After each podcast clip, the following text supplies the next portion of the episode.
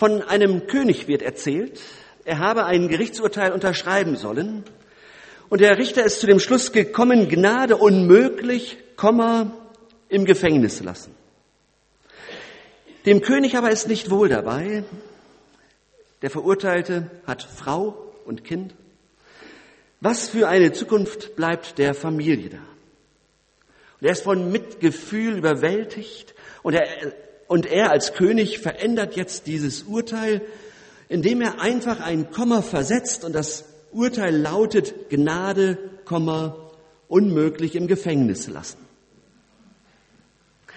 Das soll heute das Thema sein.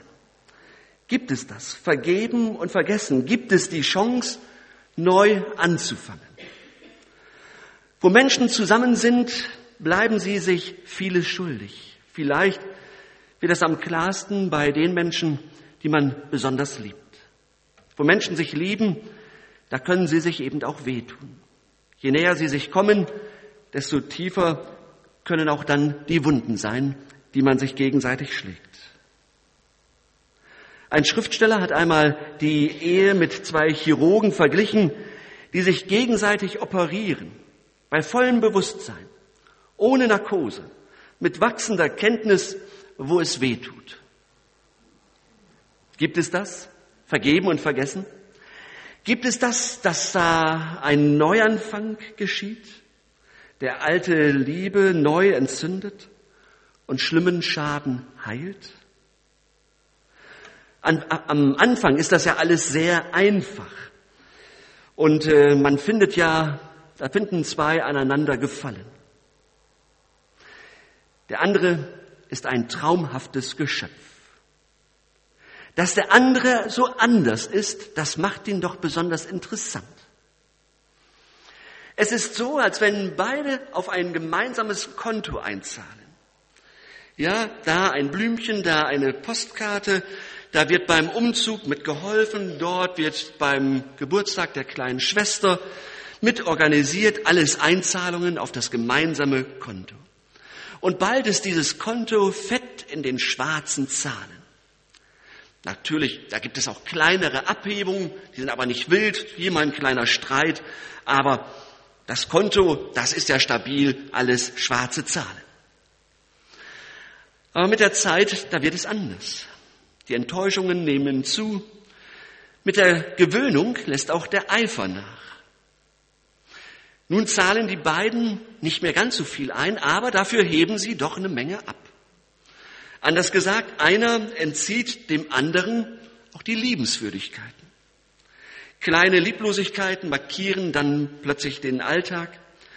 An die Stelle von Zuwendung tritt jetzt plötzlich die Abwendung, ja sogar auch die Bestrafung. Und so wie früher jeder auf die Wohltaten des anderen mit Wohltaten geantwortet hat und reagiert hat, folgt jetzt Bestrafung auf Bestrafung. Und zugleich macht sich dann ein Gefühl der Enttäuschung breit. Wir wollten doch alles zusammen machen, aber jetzt lässt du mich allein. Dein Job ist dir wichtiger, als ich es bin. Wie es mir geht, ist dir egal. Hauptsache, das Essen steht pünktlich auf dem Tisch. Für alles hast du ein Ohr, nur für mich nicht. Lange Zeit geht das. Sie zehren von der Substanz. Aber dann wird es irgendwann kritisch. Und jetzt kommt alles darauf an, genau hinzuschauen. Das Konto gerät in die roten Zahlen. Immer tiefer. Die beiden zahlen ja kaum noch etwas ein. Wann war denn das mit dem letzten Blumenstrauß? Wann war das mit dem letzten Abendessen bei Kerzenschein? Lang ist's her. Stattdessen heiße Auseinandersetzungen oder der Kalte Krieg. Entweder der Streit, der sich immer um ein neues Thema äh, rankt, an dem sich alles entzündet, rasch aufflackert und dann irgendwie auch eskaliert. Oder das kalte Schweigen, sich aus dem Wege gehen, nebeneinander herleben, förmlich und sehr korrekt, aber irgendwie kalt. Ich will mal zwei Beobachtungen weitergeben. Die erste, beide sind überzeugt, ich bin der Leidtragende. Wäre der andere nur zugewandter, dann, Dann wäre doch alles okay. Da sagt sie, wäre er doch nur ein bisschen offener zu mir in den Gesprächen, die ich doch immer wieder auch anstoße, dann müsste ich nicht so sehr in ihn dringen. Aber er macht ja sofort dicht. Und äh, wenn ich so ein Gespräch anfange, nee, will er nicht. Also muss ich immer heftiger werden, damit er es überhaupt versteht. Und er sagt, also wenn sie schon anfängt, Vorwürfe über Vorwürfe, dann mache ich doch gleich dicht. Wenn sie nur etwas behutsamer wäre, dann, aber ich sitze ja immer gleich auf der Anklagebank. Es wäre alles nicht so schwer, wenn sie nicht so heftig wäre. Also, jeder denkt von sich, ich bin der Leidtragende. Und die zweite Beobachtung, da schaue ich mal mehr nach innen, was so in uns los ist. Da ist ein erheblicher Leidensdruck. Wenn es bei, wenn es nicht zwischen Zweien stimmt, dann stimmt es auch in ihnen nicht. Kennt ihr das? Da ist der ganz normale Chor der Stimmen in uns. Und je nachdem, wie wir geprägt sind, kommen dann unterschiedliche Stimmen auch zum Klingen. Und ich bleib mal bei der Seite des Mannes, die kenne ich ein bisschen besser. Da sagt so einer, der eher der Buchhalter ist, ja, schon seit sechs Jahren war sie, oder schon vor sechs Jahren war sie immer schon so stur. Oder der Gemütliche sagt, ach, komm, ist doch nicht so schlimm, gehen wir erstmal einen trinken. Der Prolo, das erspare ich uns mal, was der sagt. Und zwischendrin immer wieder ein kleines Stimmchen, das etwas von dem ersten Schritt sagt das uns auffordert, geh du den ersten Schritt, mach du's. Diese kleine Stimme, die sich immer wieder nach vorne drängt, aber irgendwie denke ich immer auch, ich bin der Leidtragende, der andere, die andere müsste doch jetzt zuerst etwas sagen. Und der Skeptiker sagt, na ja, es wird doch eh nichts mehr.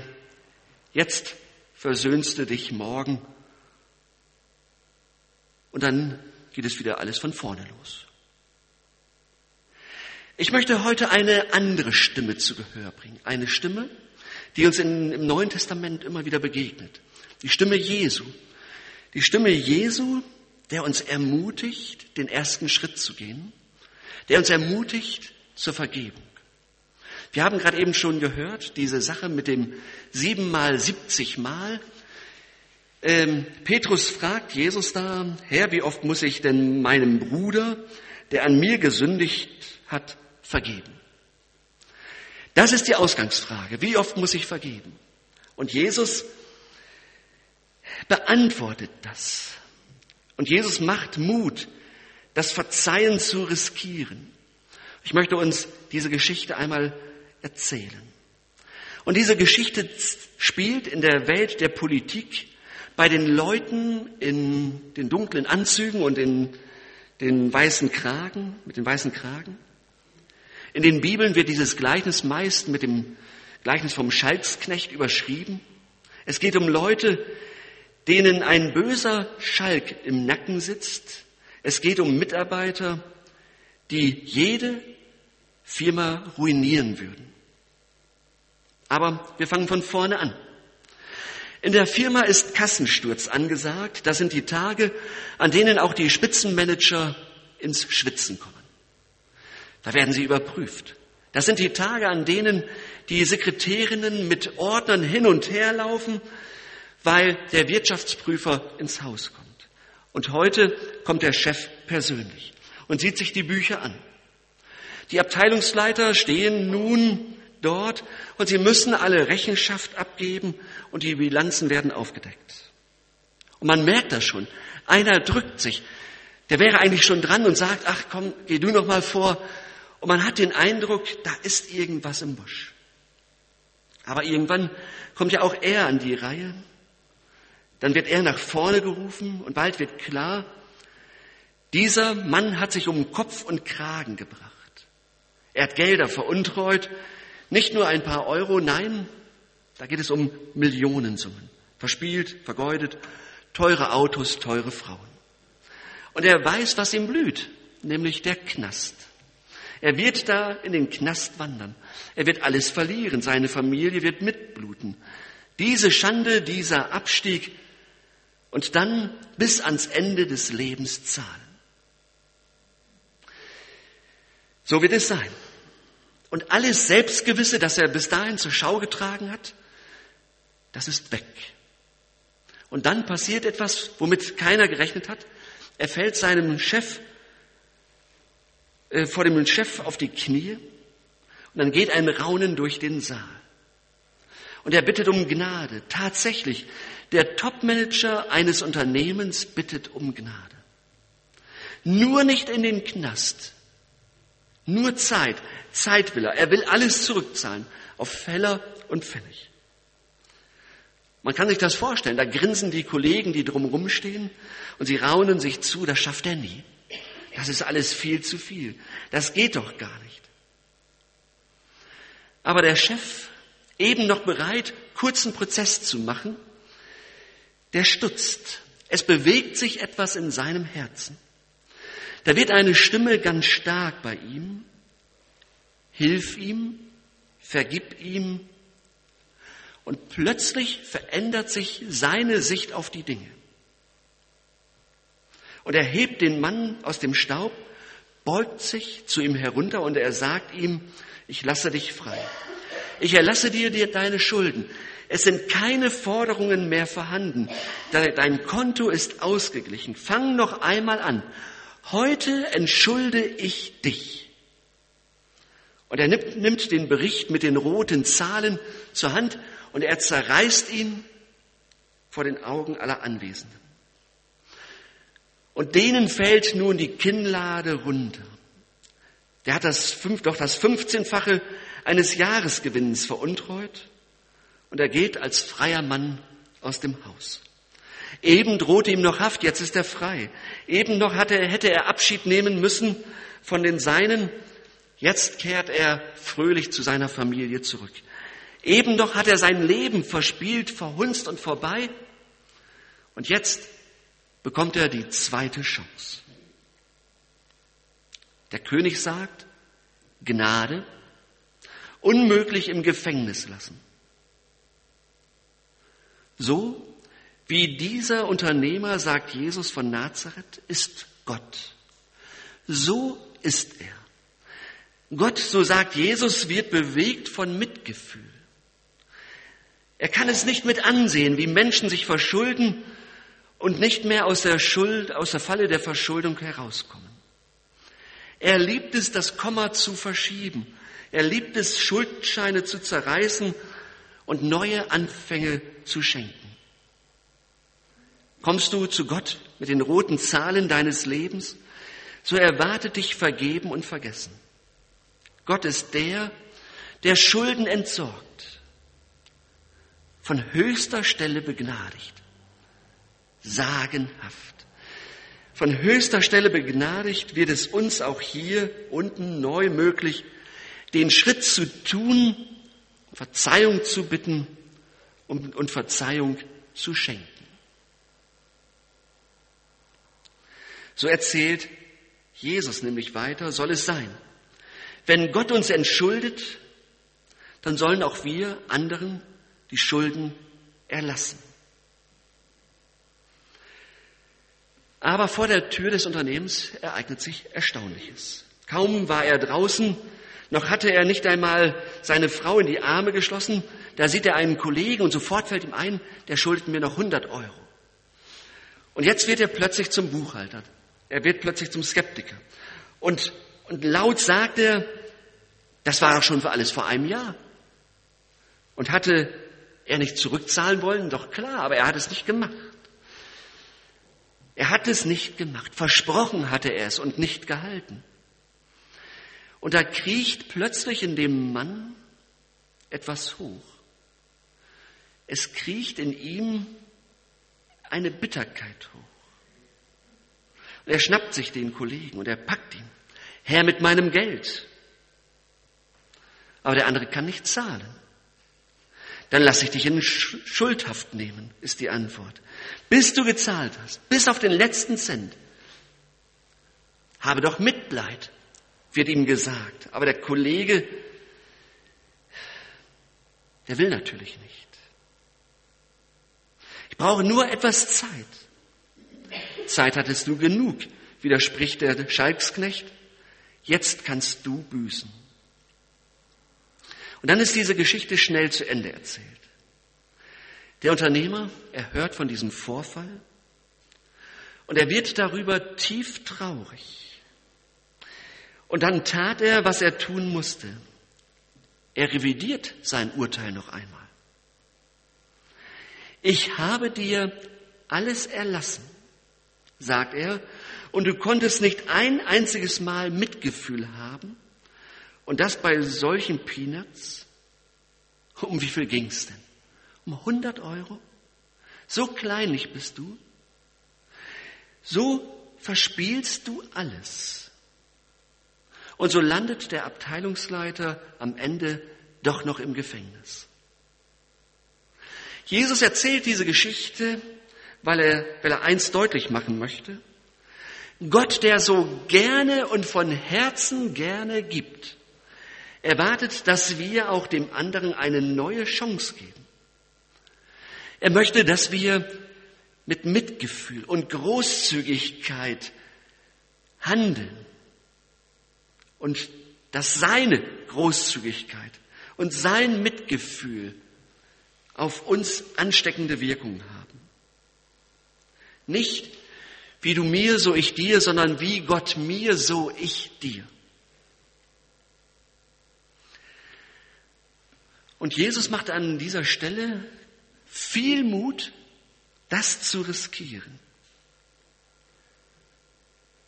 Vielleicht fragt ihr euch, was heißt das denn nun für uns? Ich kann hier nur anfangen, etwas zu beschreiben. Ich kann es von meiner Mutter sagen, weil die es auch mal so öffentlich gesagt hat. Es war ganz klar, eine andere Frau war im Unrecht und hatte meine Mutter so beschuldigt. Und sie sagte, und dann höre ich solch eine Predigt vom ersten Schritt. Und sie sagt, das hat mich nicht mehr losgelassen. Es hat mich nicht mehr losgelassen. Und sie ist hingegangen, obwohl sie wusste, ja, eigentlich müsste doch der andere. Und dann hatte der Prediger noch gesagt, liebe Schwestern und Brüder, und ich spreche jetzt die Älteren von uns an, es sind eigentlich die Älteren, die immer den ersten Schritt gehen sollen. Meine Mutter war nun die Ältere. Puh. Und merkt ihr, plötzlich wird christlicher Glaube lebbar und spannend und kaum zu, zu leben. Plötzlich hat man doch tausend Ausreden. Da kann ich doch nicht hingehen. Der Graben ist zu tief. Das ist zu schlimm. Und Jesus ist der, der uns ermutigt, von Herzen ermutigt. Gehe den ersten Schritt. Das habe ich für dich getan. Deshalb gebe ich dir auch die Kraft, jetzt diesen ersten Schritt zu gehen. Das kann jetzt kompliziert werden. Das kann jetzt gegen deine Natur sein. Aber Jesus mutet es uns zu. Drei praktische Schritte, nicht nur für die Ehe, sondern für alle Beziehungen. In dem Wort Gottes für heute, da wird etwas deutlich. Es geht um eine innergemeindliche Sache. Gleich am Anfang steht, es geht um die Brüder und zum Schluss geht es auch um die Brüder. Und wir ergänzen natürlich immer auch um die Schwestern. Es geht bei der Frage des Petrus auch um die Schmerzgrenze der Geduld und der Vergebung. Der erste Schritt. Jesus macht uns Mut, unseren Anteil am Schlamassel nicht länger zu leugnen. War ich nicht auch beteiligt? Habe ich nicht auch tüchtig von dem gemeinsamen Konto abgehoben? Und habe ich nicht das einfach versäumt, wieder einzuzahlen? Und es gibt einen Ort, an dem diese Altlast meines Lebens unschädlich gemacht werden kann. Das ist das Kreuz Jesu. Ich kann mein Versagen Gott sagen und hören, wie Gott zu mir sagt, du von Herzen gerne, ich vergebe dir. Das Zweite, Jesus macht uns Mut, dem anderen zu vergeben und damit den Kreislauf der gegenseitigen Verschuldung zu durchbrechen. Wir kennen das aus der Eheberatung. Beziehungen können nur dann wieder in Ordnung kommen, wenn einer der beiden etwas riskiert. Wenn er das Spiel durchbricht und sagt, ich fange an. Oder wenn sie sagt, ich gehe wieder auf den anderen zu, ich tue ihm wieder etwas Gutes, ich zahle wieder auf unser Konto ein, ich wage es, ich tue es ohne Vorleistung, ich will verzeihen, was der andere mir angetan hat. Und Vergebung ist für mich selbst dann auch eine Wohltat. Wir meinen ja, jetzt sind wir mal so richtig edel und christlich und tun etwas Gutes und vergeben ihm. Vergebung wäre dann eine gute Tat am anderen, okay. Aber das ist noch nicht alles. Wer vergibt, tut sich etwas Gutes. Er lebt gesünder. Er kommt besser damit klar. Wer vergibt, tut sich etwas Gutes. Man kann das nachvollziehen. Vergeben macht zuerst etwas mit mir. Ich werde aktiv und ich bleibe nicht mehr in der Rolle des Opfers. Ich gehe voran und ich verabschiede meine Bitterkeit über das, was mir zugefügt wurde. Ich ergreife die Initiative in der Beziehung. Vergebung tut unendlich gut. Und der dritte Schritt, Jesus macht uns Mut, auch für den langen Weg der Vergebung. Denn Vergebung ist ein Weg und nicht ein Punkt. Da war ein Paar, die beiden hatten es versucht. In ersten Schwierigkeiten haben sie einander vergeben. Aber, aber am Beziehungssalat hat sich überhaupt nichts geändert. Es ging alles weiter wie bisher. Und, bei, und kurze Zeit später war wieder derselbe Schlamassel. Und die Frau sagt daraufhin, bleib mir bloß weg mit der Vergebung. Das ist doch alles nur fromme Soße, die über die Probleme gegossen wird. Bleib mir weg mit der Vergebung. Und ich möchte sagen, die Frau hat recht. Wenn Vergebung zum Ersatz wird, recht hat sie, wenn Vergebung nicht auch einschließt, dass man miteinander an der Beziehung arbeitet. Vergebung ist nämlich ein Weg und nicht ein Punkt. Ja? Vergebung kann heißen, ich gebe dem anderen und damit uns wieder eine Chance. Jetzt müssen wir wieder lernen, auf das Konto einzuzahlen. Wir müssen es lernen, die Dinge, die wir jetzt miteinander so eingeübt haben, dieses äh, schuldhafte Verhalten, dass wir das wieder aufbrechen und einander wieder neu entdecken, uns die Wohltaten, die wir uns zu Anfang versprochen hatten, auch wirklich zu geben.